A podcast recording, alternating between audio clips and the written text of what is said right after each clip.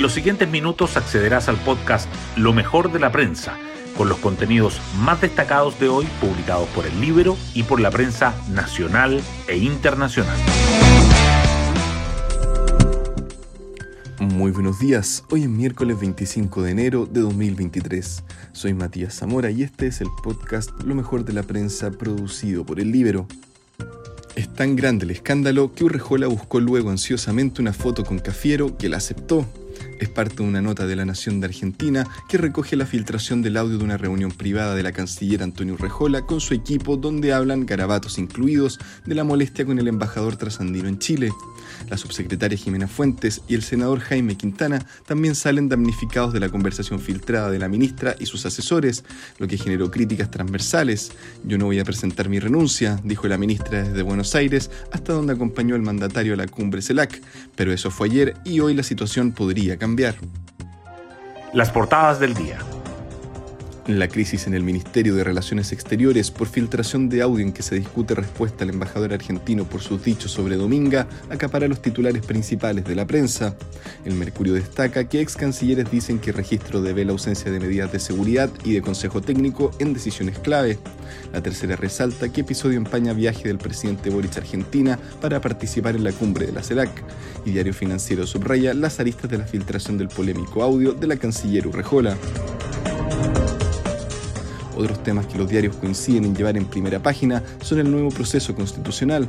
Senadores preparan nómina con sus candidatos para la comisión experta luego de intensas negociaciones, dice el Mercurio. Cámara confirma expertos, agrega la tercera. Y las nominaciones a los premios Oscar 2023, el Mercurio remarca hitos y sorpresas, mientras que la tercera señala que dos comedias negras y un film bélico suman el mayor número de candidaturas. El Mercurio también destaca en portada que Congreso despacha ley de nuevo sistema de fotorradares que busca reducir los accidentes de tránsito. La Municipalidad de Santiago realizó oferta de 8.200 millones por clínica antes de la aprobación de sus concejales. Expertos creen que el Ministerio de Seguridad Pública afecta la independencia del Poder Judicial y Puerto de Arica recibe inesperados cruceros. La tercera, por su parte, resalta que dólar cae a 800 pesos y analistas prevén que ayudará a aliviar la inflación en próximos meses. La historia delictual de Satanás, sicario del tren de Aragua, preso en Chile. La comisión de árbitros de la NFP denuncia al técnico de Colo Colo ante Tribunal de Disciplina. Y Alemania y Estados Unidos alistan la entrega de tanques estratégicos a Ucrania. Diario Financiero, en tanto, abre con la reforma tributaria. Oficialismo no quiere cambios y oposición pide al Senado acotar efectos económicos. Remarca además que dividendos aumentaron hasta un 300% en los últimos cinco años y las regiones del sur lideran las alzas. El Libero, por su parte, titula con querellado por estafas y lesiones el desconocido abogado que revendió a la alcaldesa Hasler la clínica en cuatro veces su valor. Hoy destacamos de la prensa.